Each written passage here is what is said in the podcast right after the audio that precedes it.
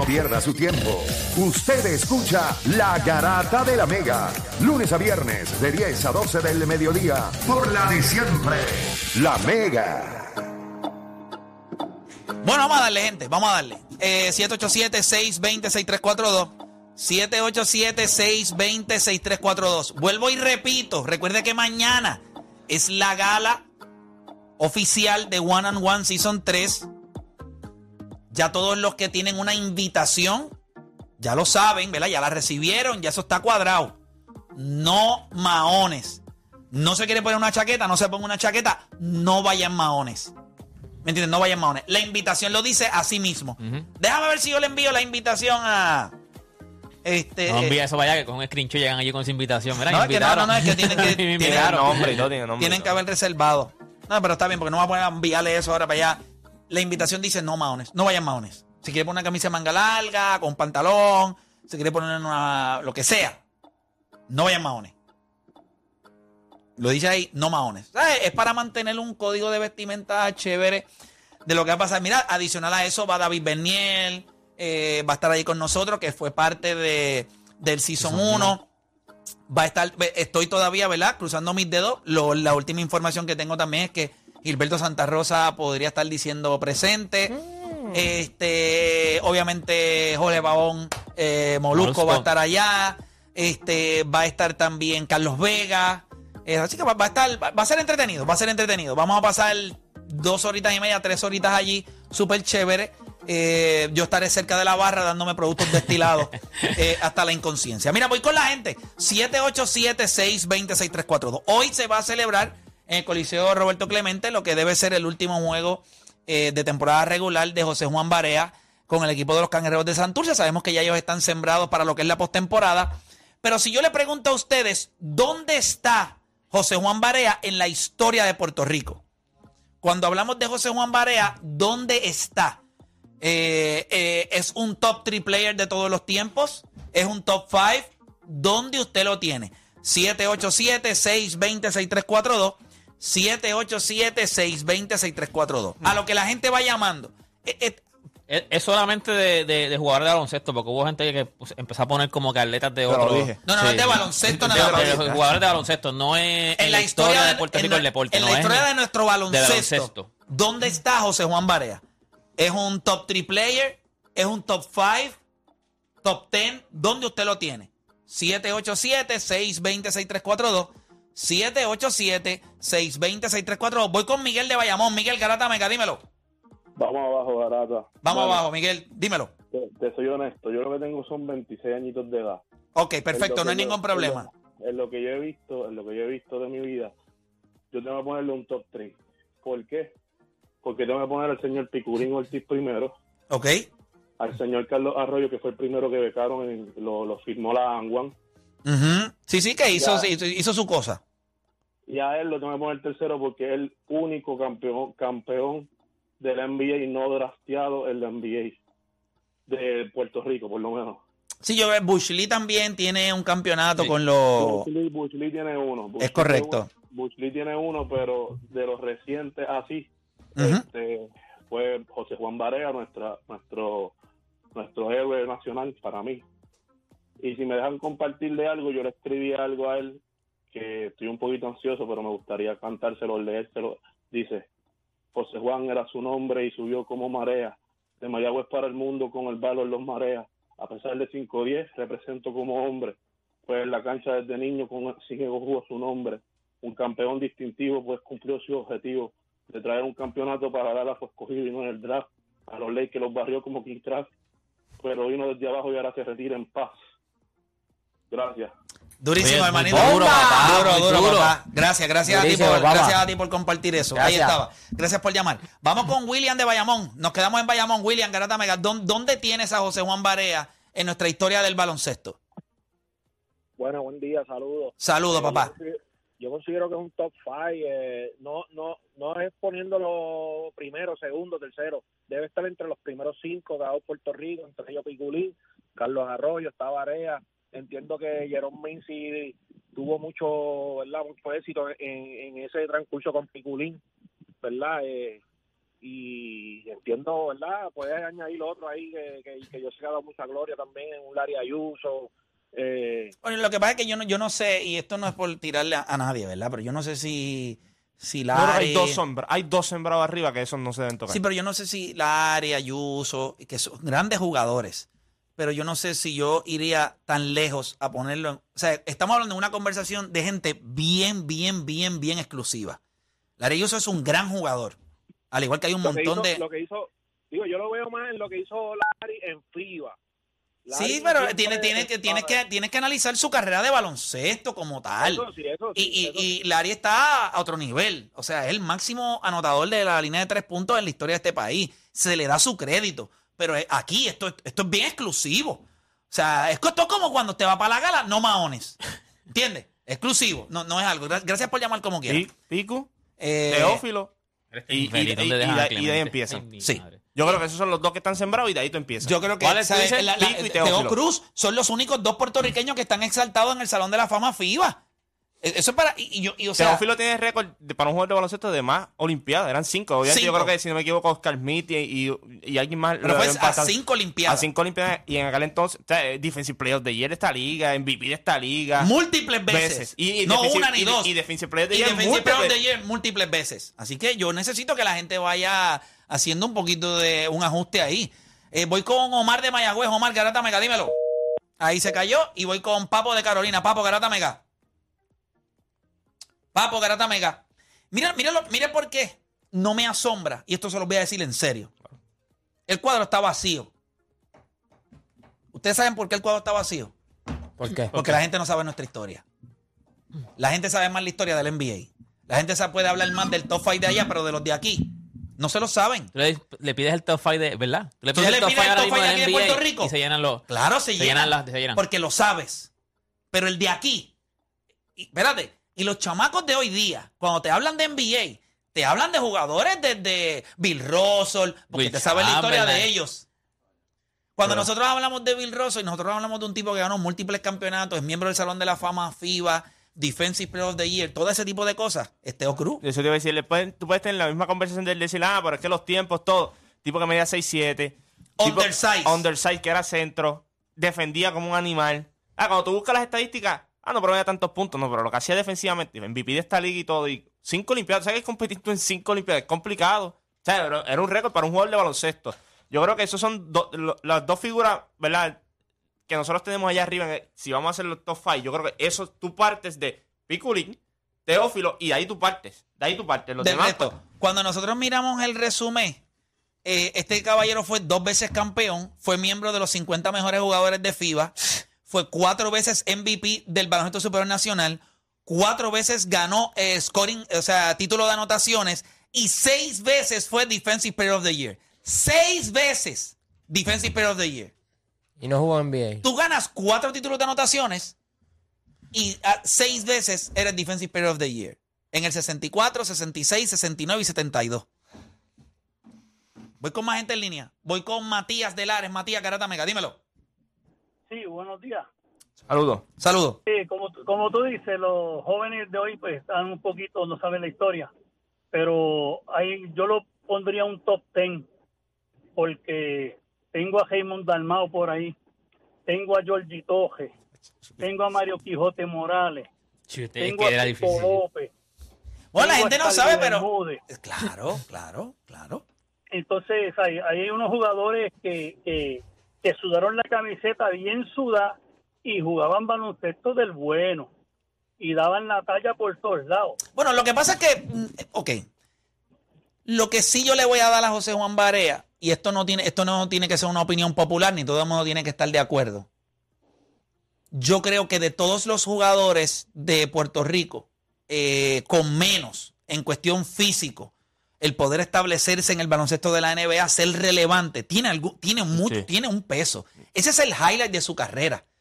Porque con la selección, con la selección nacional, José Juan Barea, pues, mano, le tocó, sí, le- en algunos momentos le tocó cargar. Creo que estaba más en un proceso de pero- transición. pero hubo muchos jugadores de la camada de él que no eh, llegó a explotar, no llegó a tener el potencial que se esperaba. Entonces, pues a él no le fue tan bien en FIBA. No le fue en FIBA como le fue el NBA. Eh, y entonces ahí hubo, ¿verdad? Yo te podría decir que ahí es que quizás hubo algo, ¿cómo puedo decir? Algo como una nube, que con la selección nacional pues no, no pudo hacer más, no como en la época, ¿verdad? De Piculín, que sabemos que en el 90 ellos alcanzan ese cuarto lugar en el Mundial. Eh, y, y hay mucho éxito alrededor de una camada que, gente, eh, claro, después del 90 ellos tuvieron sus ajustes y hubo cambios, pero ellos llevaban una carrerita ahí con un, con un equipo sólido. Y entonces después llegan los Edicacianos, llegan los Carlos Arroyo, llega Ayuso, llegan un montón de jugadores y todavía Piculín estaba ahí todavía eh, dando marronazo. Piculín está- También, oye, espérate, Piculín también tuvo- Picu- y- tuvo- y, y- tuvo y una había gente que marroneaba. Y Piculín tuvo Cuando- una vida larga. o sea, en- en- en- y eso que se nos cayó Ramón Ramos. ¿Tú te imaginas que Ramón Ramos hubiese podido estar? Porque era Piculín, Ramón Rivas, Edgar León. O sea, esos tipos le, eran maceteros. Pero el número uno es Piculín. O sea, yo creo que todo el mundo ha dicho el No, número los dos, uno. los dos están sembrados. El- uno y dos. Uno y dos Yo, te diría, yo te diría que Teo, Teo Cruz, eh, yo creo que sí. Y, Por lo menos- y casi todas, eh, por lo menos en todas, todas las que he visto que by the way, pues, empezaron a ponerle aquí, o sea, y empezaron a poner este Barea, Piculín, Teo, entonces ponen Teo, Raymond Dalmau, si yo Carlos digo algo, Arroyo. me promete que no se van a ofender. Yo, Piculín, Depende no, cuán ofensivo Piculín sea. nos está escuchando y eso aparte me preocupa. De, de cuán ofensivo sea. Yo creo que el baloncelista más talentoso que nosotros hemos visto en esta historia se, eh, se llama Carlos Arroyo. El más talentoso Ah, no, pero. de lo que él puede hacer. Para mí es el más talentoso que yo he visto. Sí, pero es yo- otra conversación. no es eso nada más, que podía pasar el balón como cualquier jugador y podía anotar como cualquier Pero jugador. como dice Juancho, esa es otra conversación. O sea, si tú, Sí, si tú vas pero, a hacer un pero- top, pero cuando busco highlights de cómo yo puedo ir integrando a los jugadores, ese es el argumento más duro por Carlos Arroyo. Su capacidad de hacer Por eso, lo que fuera con en ese cancha. argumento tú lo puedes poner en el top 5. Por eso te digo. O sea, tú tienes que hacer eh, argumentos de ese. Ahora, uno de los mejores anotadores, si no el mejor anotador que ha visto nuestro baloncesto superior nacional o, o el baloncesto en Puerto Rico, pues eso está disputado entre Raymond Dalmau y Georgie Torres. Obviamente, Georgie Torres fue el que le gendió el, el, el récord a, a Raymond Dalmau. eh, pero esos son anotadores. Entonces, ¿dónde pones a, a un tipo como Quijote Morales? Era un asesino. ¿Qué haces con él? Cuando, tú llamas Cuando top- tú empiezas a hablar de los jugadores de aquí. No, y aquí pusieron si te vas más lejos, Pachín Vicen, o sea, si te vas bueno, bien, Pachín o sea. Vicen fue en un momento declarado el mejor jugador del mundo. Exacto, por eso te digo aquí eh, que si te vas pa- el problema es ese. Lo que pasa es que como, como tú dijiste ahorita que no habían llamada, no saben la historia, Pero, o sea, no, que- saben, que- dónde buscar pero la sabes que, historia. porque- sabes que es más fácil. O sea, y aquí hay que hacer las cosas como son. Es más fácil tú instruirte del NBA que tú instruirte de lo que pasó en esta liga.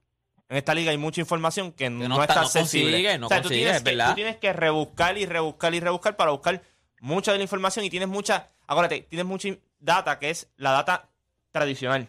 O sea que obviamente la- los tiempos han ido cambiando, pero yo creo que el no tener tan accesible la data es lo que le causa a veces a la gente que no conozca. O sea, Yogi Torre, Yogi Torre cuando ganó los tres MVP corridos, estaba un tipo que estaba promediando 35, 7 y 7, 35, 6 y 6. Sí, sí, papi, O sea, sí. de- Piculín, Piculín, el- el- empezando su carrera, en su mejor año, que fue cuando ganó en el 85, él tuvo un...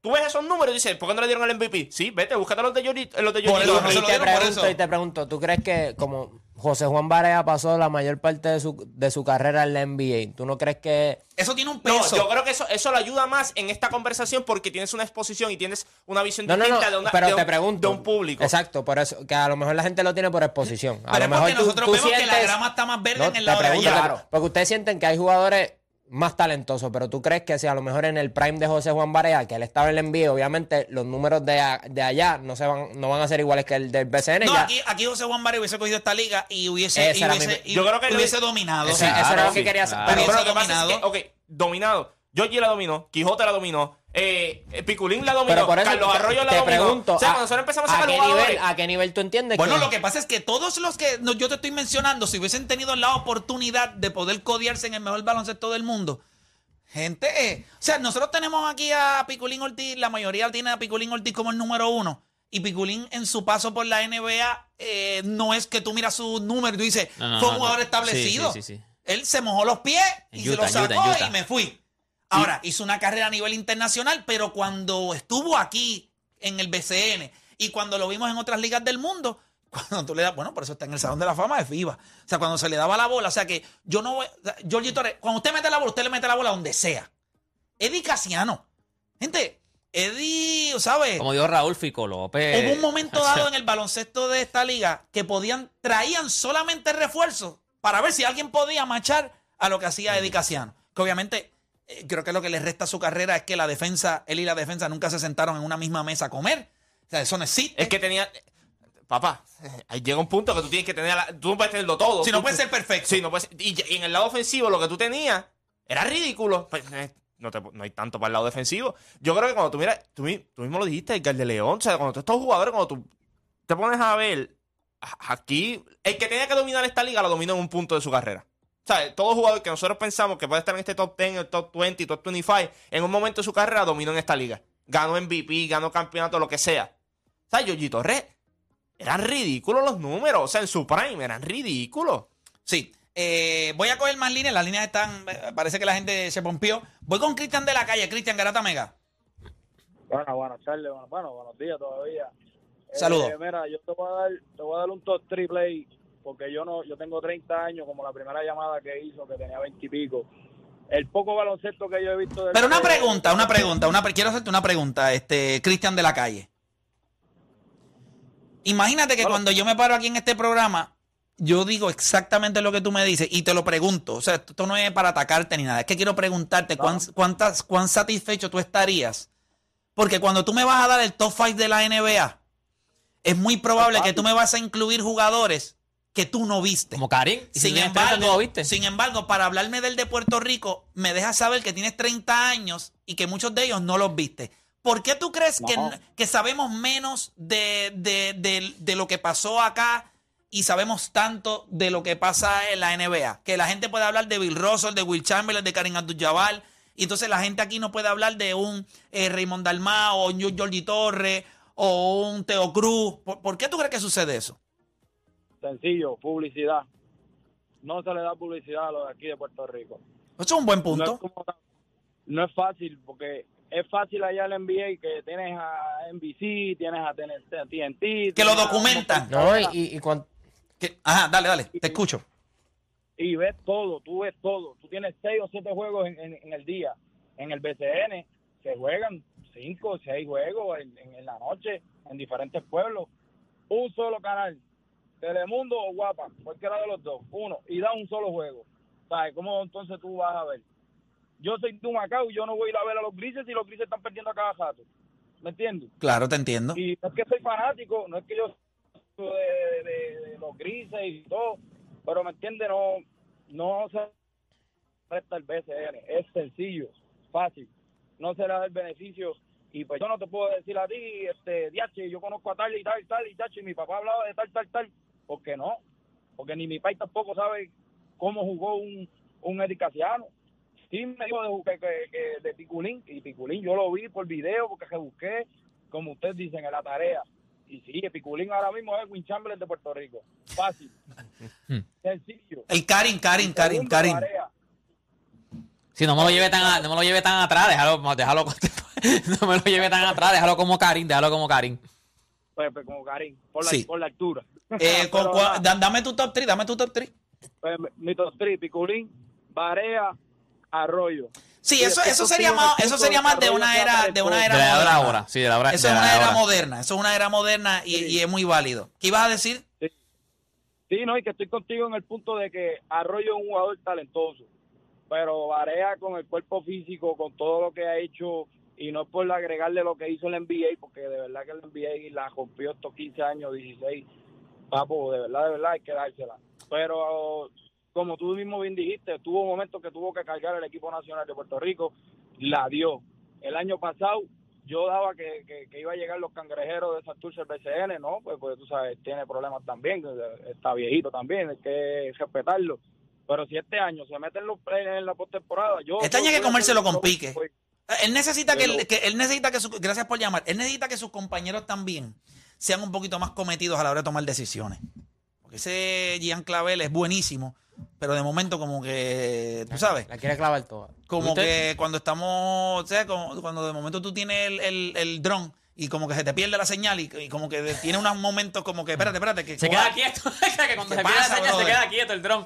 Sí. ¿Tuviste la entrevista de, de Jan Clavel? De, de, de, de Jan Clavel. ¿Tuviste la entrevista que le hizo, se la hizo Chente? Él Muy dijo, bueno. él dijo en la entrevista que la película Hustler, a quien Así iban a coger era él. Sí, era él. Sí, eso, eso lo había visto. Él le llegó, él, él le enseñó el libreto y todo. Y yo, diablo, porque Hustler esa película, o sea, y le iba a dar una exposición de la vida. Y él no, no sé por qué fue que no la terminó. Sí terminó no haciendo cogiendo. la este, este, Hernán Gómez, Gómez.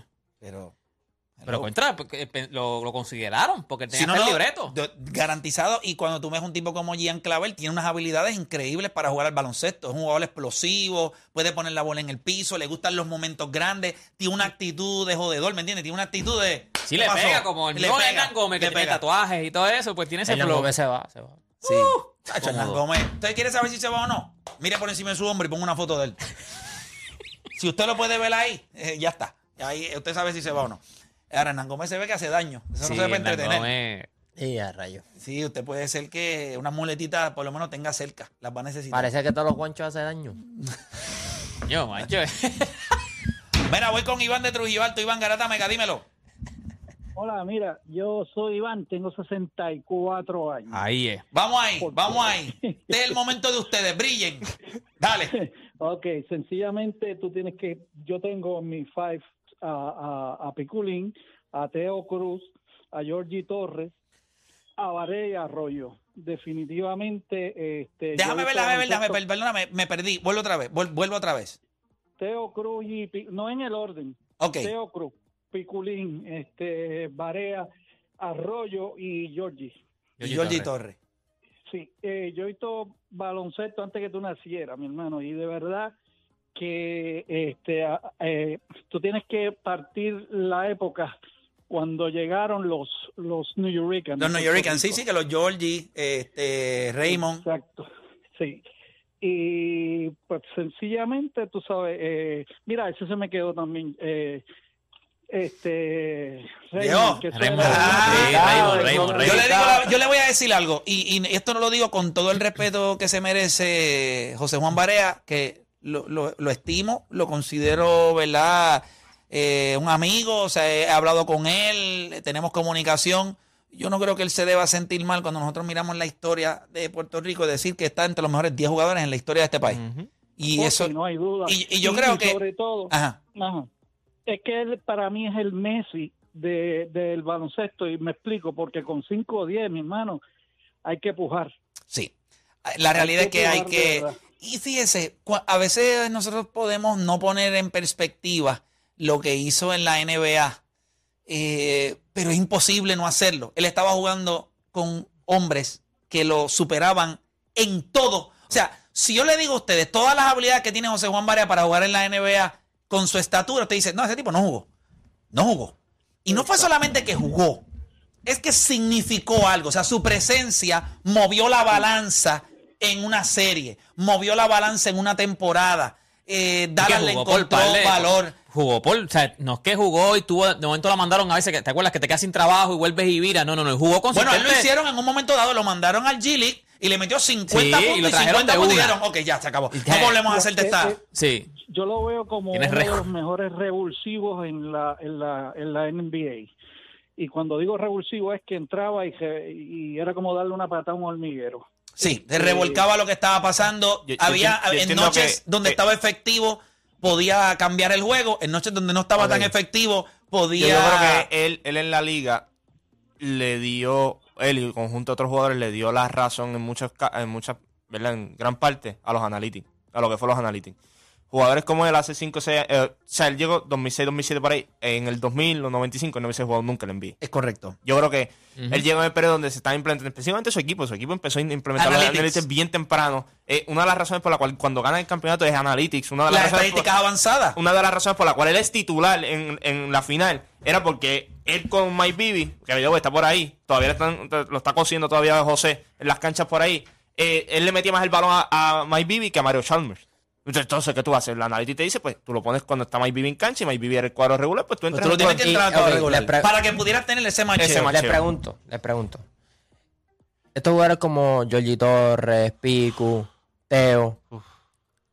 La razón por la cual no jugaron el NBA era por cuestión de no habían las oportunidades.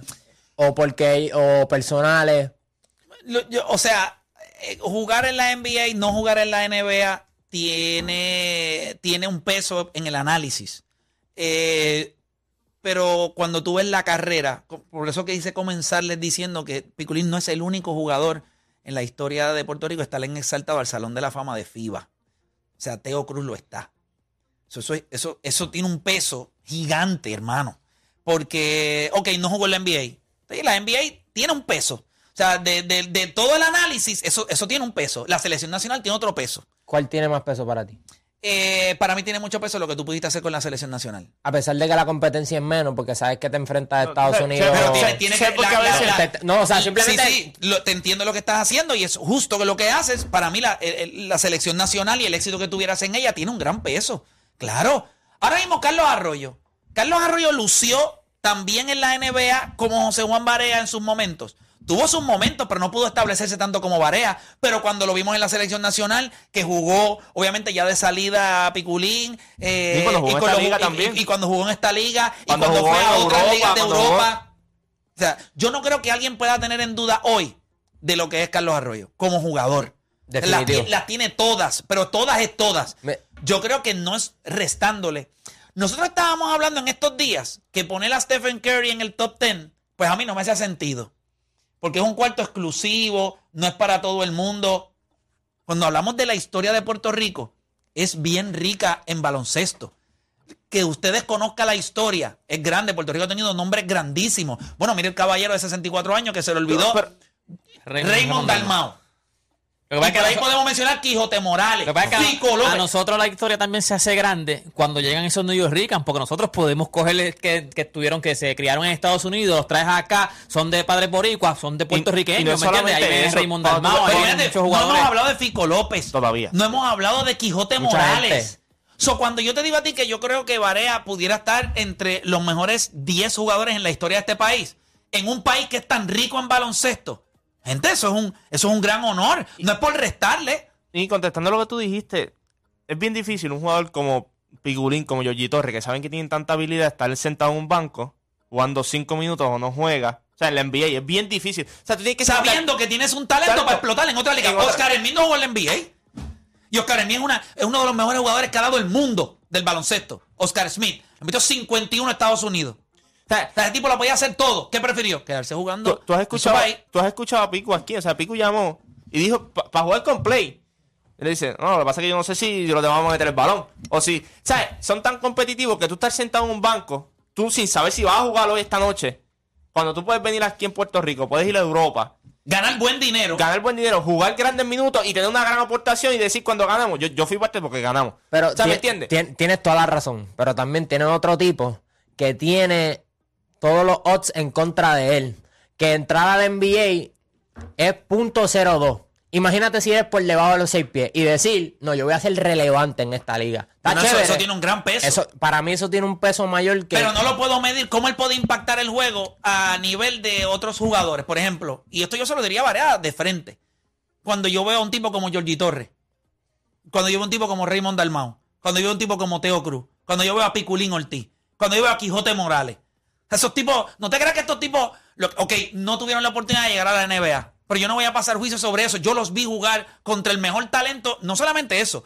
Búsquese lo que le hizo este Mario Quijote Morales a Michael Jordan, que cuando se acabó el juego él dijo, yo no sé, pero el 15S eh, eh, tienen que chequearme porque tienen que coserme de las clavas que me dio. O sea, nosotros estamos... Sí, no, no, lo que lo vemos en la NBA, pero en el baloncesto contra el mundo, ellos cogieron el mundo y se lo, Def- o sea, no, def- se lo clavaron. definitivo. Yo creo que él está entre los mejores 10 jugadores de la historia. No, no es el 10, puede ser el 7, puede ser el 8, pero yo creo que nosotros tenemos la historia de baloncesto de nosotros es demasiado rica. No, y, y- y en mi caso yo, yo nada más tengo 21 años. Muchos de los jugadores que tú estás mencionando, pues no es que no me dé la tarea, pero conseguir la información es un poquito y más tampoco hay complicada. tantos highlights en no, las no, eh, redes. ¿me entiendes? Que yo, Yo, no... creo que YouTube. yo creo que es la información. Yo creo que la misma liga debe hacer una base de datos aparte de lo que es la página de ellos.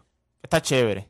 Pero a veces no está la información. Entonces tampoco te puedo comparar porque no sé las razones por las cuales ellos no jugaron en la NBA. ¿me Bueno, se le dio- no, no tuvieron la oportunidad. yo creo que, yo creo que, como te digo No, también. porque ahora mismo tú dijiste que, que Oscar Smith este, decidió no jugar el NBA. ¿Tú Bueno, no te no, crees que si él le ofrecía no, un contrato, no, él lo decía que- que lo sí? que pasa es que So, yo- yo creo que- creo Mira, que- mira esto, mira esto, mira, mira esto nada más. Mario Quijote Morales en su carrera es campeón tres veces. ¿Y MVP cuánto? Cuatro Tiene veces. dos títulos de anotaciones, ganó cuatro veces jugar más valioso. En la era dorada del BCN, donde estaba el mejor talento. Porque cuando tú miras, ahora mismo mira, mira el BCN hoy, mira el BCN en aquel momento, que el baloncesto estaba menos eh, desarrollado en otras partes del mundo, pero lo que se inyectaba aquí, aquí venía la crema, gente. Aquí, Búscate, este- búscate la temporada del 83 al 86, búscate las tres temporadas de, de Yogi Torres. Vaya, güey, después lo cambian a Santurce con, con Fico y con, y con Mario. O sea, yo creo que cuando, cuando- cuando tú miras estos, estos, estos juga- estos jugadores, eh, eh, Georgie, Raymond, Mario, mismo Fico, yo creo que la historia está bien, o sea, está, es, es- es rica en cuestión del talento. Yo creo que Top Ten tú no estás faltándole respeto cuando tú miras los nombres que probablemente están por encima Mira, de me escribe Nelson Colón que la historia de Pachín es otra cosa, de Pachín Vicens. Ahí lo están poniendo en el chat. Es como básicamente como cuando hablamos, le- eh, la gente le faltaría el respeto como hizo JJ Reddy con Bob Cousy. O sea, en un momento, creo que fue en El Salvador, que me corrija Piculín, que nos está escuchando, o me corrija alguien. Si yo no me equivoco, verifícate en, en- en- en- en Google, pero yo creo que fue en El Salvador que él fue nombrado el mejor jugador del mundo, Pachín Vicens. Me, me pudiera estar equivocando, gente. Me pudiera estar equivocando, pero estoy casi, casi seguro que tiene que haber sido en uno de esos países. Eh, Pachín Vicens, mejor jugador del mundo. Creo que fue en El Salvador. Eso yo lo leí en la. En la. En, la enci- enciclopedia Emilio En el Heiker. Mundial del 50 eh, jugado en Chile, fue nombrado el mejor jugador del mundo. Chile. Ahí Promedio está. 19 puntos por juego. En Chile. Yo sabía que era uno de esos países de, de En el Sudamérica. Mundial del 59. En el Mundial del 59. Sí. Celebrado ¿Eh? en Chile. En celebrado en Chile. Mejor Me- jugador de baloncesto del mundo. En el ¿Sabes qué te digo? 59. Mejor baloncesto del mundo, no de, de esta liga, no de este, del mundo. Cuando lo vieron, dijeron, ok, este es el mejor jugador del mundo. En el 59. ¿Me entiendes lo que te estoy diciendo? Es que Y no fue ¿Sabes que la gente de Chile, es en un tor- el torneo fue en Chile, en el, El mundial, mundial, fue el mundial. pero fue en el el mundo mundial, el básquet mundial. celebrado en Chile, Van los mundo mejores jugadores, eso es, eh, van los mejores jugadores del mundo. Y él dijeron, usted este, este es el mejor jugador ahora mismo del mundo. Pachín Vicens, 59. Bueno, la Nosotros gente- tuvimos en el nosotros tuvimos en algún momento el que consideraron, no por los boricuas, no fue el puertorriqueño, no fue, no, no. por eso te digo En que un mundo, en, en un mundo básquet, en el 59, consideraron a Pachín Vicen, un boricua, el mejor jugador del mundo. O sea, que nosotros podemos decir, en algún momento de la historia humana, nosotros tuvimos el mejor jugador del mundo. Se llamaba Pachín Vicente. Ahora, en una parte del mundo, porque sabíamos que en la NBA lo que estaba, lo que estaba pasando en el par 50 y pico era. No, no, no, por eso, pero, Por para, eso, pero para, el- la para- para el mundo, diferencia- me imagino en, en FIBA, o sea, para Sí, FIBA. pero para- acuérdate, el mundo de FIBA. No, Exacto, lo el sé, mundo lo de sé, FIBA, pero para mí eso. la diferencia de, de talento entre No, pero el que, época... el que es grande es grande. El que va a No ser bueno. necesariamente. Yoyito No, no, Riva no, meter la, no, no. Meter bola. Dani, extrae aquí. tres, papá. Extrae tres. ¿Cómo que el que va a ser grande es grande El donde que va a se- ser grande, es- no, no, no. El que va a ser grande. No, porque ahora mismo te estás clavando a Varea porque que no ha tenido éxito no, no, no. con, con No, no, Puerto no, es que Rico al mismo este- nivel que no, otros no, jugadores. No, no, no, No, no, no no. La irresponsabilidad de Odanis a veces me deja tanto que desear. Nadie se lo está clavando porque no tuvo éxito. Dije, cargó la selección en muchas, pero no tuvo el éxito. ¿Culpa de él? No, no es culpa de él. No jugó casi aquí en el BCN, no, no significa pero que no, no hubiese tuvo. el BCN, Dame un break, dame un break porque Roto, que- se rompió, no, tú- tú- tú tienes que decir las cosas, la gente tiene que decir las cosas como son. No puedes decir cosas que yo no dije. Yo no le estoy restando, yo estoy dando la data que es real. ¿Fue exitoso con el equipo nacional? No, no alcanzó el éxito. ¿Fue culpa de él? No, no fue culpa de él. Para tú tener éxito en la selección nacional, tú necesitas piezas. Si no me crees, mira con los que jugó. pero me dijiste que el que es grande- No, no, no, no, no, no, no, dame un Me break. dijiste que el que es gra- break, sí, no te- no pero te estoy no- diciendo que el que va a ser grande. Pero hizo, dame un break, cosas en la selección. Lo que pasa es que no equivale a lo que, por ejemplo, lo que hicieron los demás porque son Lo que digo necesitan es, otras cosas. si para- tú coges a un jugador para que la gente lo pueda entender, cuando digo que es grande, es grande. Si tú coges a Bob Cousy, que la gente, por favor, no sean ineptos, busquen en YouTube y vean que Bob Cousy estaba haciendo cosas que en ese momento nadie se atrevía a hacer con el balón. Pase por encima de la cabeza, pase picado por detrás de la espalda. En la liga más, ah, Sí, que sí, quede claro, un eso, tiene sí. que ver, eso Pero tiene Bob Cousy lo estaba haciendo. Si tú coges a Bob Cousy, ese Bob Cousy, y le dice a Bosco, ok, yo te voy a transportar en una máquina del tiempo y te voy a traer al día de hoy, pero te voy a educar como el baloncesto se juega hoy. Sí, desde joven. Y te voy a dar tiempo con el set de habilidades que el macho tenía hoy. Necesito una bestia. Ajá, yo pienso igual. Yo pienso Igual que, por ejemplo, si tú hubieses cogido un tipo como eh, Bill Russell. Bill Russell coger esta liga ahora mismo. Play, Lo que digo estás es que mencionando cuando tú eres- jugadores de la NBA. Te estoy preguntando Te si tú estoy coges, trayendo si tú coges porque un no tipo sabes como... de- no sabes de los Escucha, tipos pero de te estoy preguntando, pero por bien, eso te estoy preguntando. no, no Yo no estoy diciendo no, que no, no, sé. No estás Te preguntando. Tú dijiste Ahorita que tú el que es dijiste grande. que no. Tú le- dijiste... no, no, le dijiste, le estoy restando. Eso no me gustó. No, no, no. Tú dijiste que el que, que el que es grande es grande donde sea. Y te el que es grande va a ser grande en cualquier Exacto. tiempo. Y o entonces época. te dije pues, que, que eso no aplicaba porque dijiste que José Juan no, Vareja no, había tenido el mismo éxito en, en la selección que otros Sí, es jugadores. que eso está- fue lo que no, dije. Lo que pasa es Pero- que tú estás llevándolo, cuando tú dices donde sea, él está pensando en, el, en un ejemplo, en la liga. El que es grande en, en, en- en BCN va a ser grande en NBA. Él no está diciendo, cuando él dijo donde Lo que sea, estoy diciendo es en que la cuando tú eres época un que jugador, sea, en la en época la que época.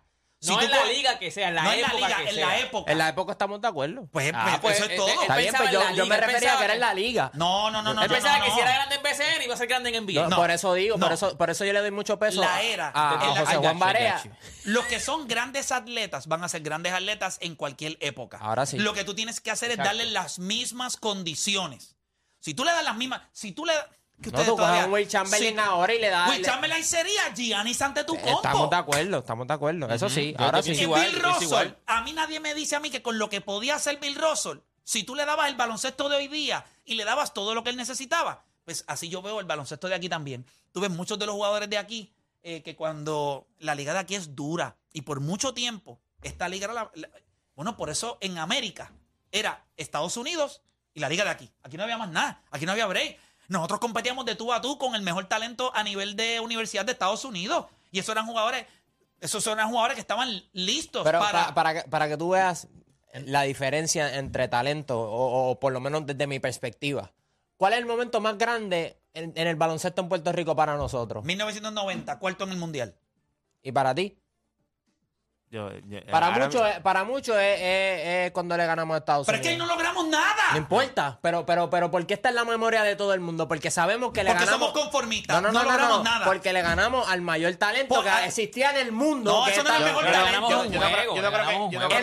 ese no era el mejor talento. No, no. Con todo el Yo respeto que se Hay una potencia mejor que Estados todo- Unidos en el baloncesto. Sí, sí, Bueno, pero ese, alguna- ese- ese año los resultados no te están vaqueando. Yo pensé que en el mundial rápido también. Yo pienso que el logro más grande de Puerto Rico es el 90 cuando llegamos cuartos en el mundo. El juego del 2004 es uno de los juegos que más alegría nos ha dado. Pero eso no puede ser el highlight de, nuestra, pues, de nuestra vida. Está bien, eh, eh, tienes razón, no debería ser un highlight porque ese juego no. Pero, sí, no, no, fue Pero ¿por qué fue tan importante? ¿Tú sabes por qué? Por nuestra situación política. Porque le ganamos a los americanos. Pues, ya más nada. No, pero no, Eso, ey, porque no, tú y yo sabemos que ahí no estaba el mejor talento. Es porque una es porque Ahí no estaba es el mejor talento. Espérate, no importa. Pero ahí no estaba el pero mejor es que- talento. Pero como quiera. No, no, no. Perspectiva. Ahí no estaba el mejor talento. Ah, Entonces estaban unos chustris, estaba No. Juan en, en ese Es- equipo, estaba Tim Duncan, Allen Iverson, Dwayne Wade, o sea, jugadores pero también te lo que están en el top 75 de los mejores del NBA play, o sea, no me con eso. No era por la situación política solamente. sí, yo te voy a explicar por qué ese juego es importante.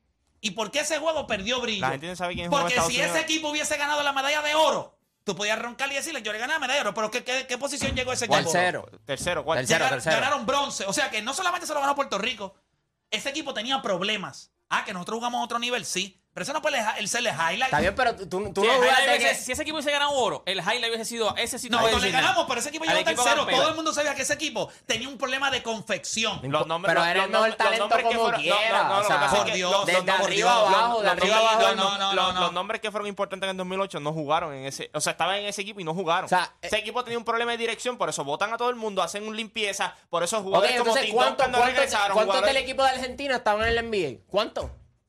En aquel momento donde yo estaba. Manu, había- Manu y Luis Cola. ¿Quién No, más? estaba este Delfino Delfino, estaba. estaba, Delfino, Carlos Delfino. Oberto, estaba Fabricio Oberto, sí, sí. había Y acá varios. son todos en la NBA. Y, y no es porque, porque son americanos solamente. No, no, no, no, o sea, que por el no talento la que razón tienen. por la cual nosotros vemos ese juego.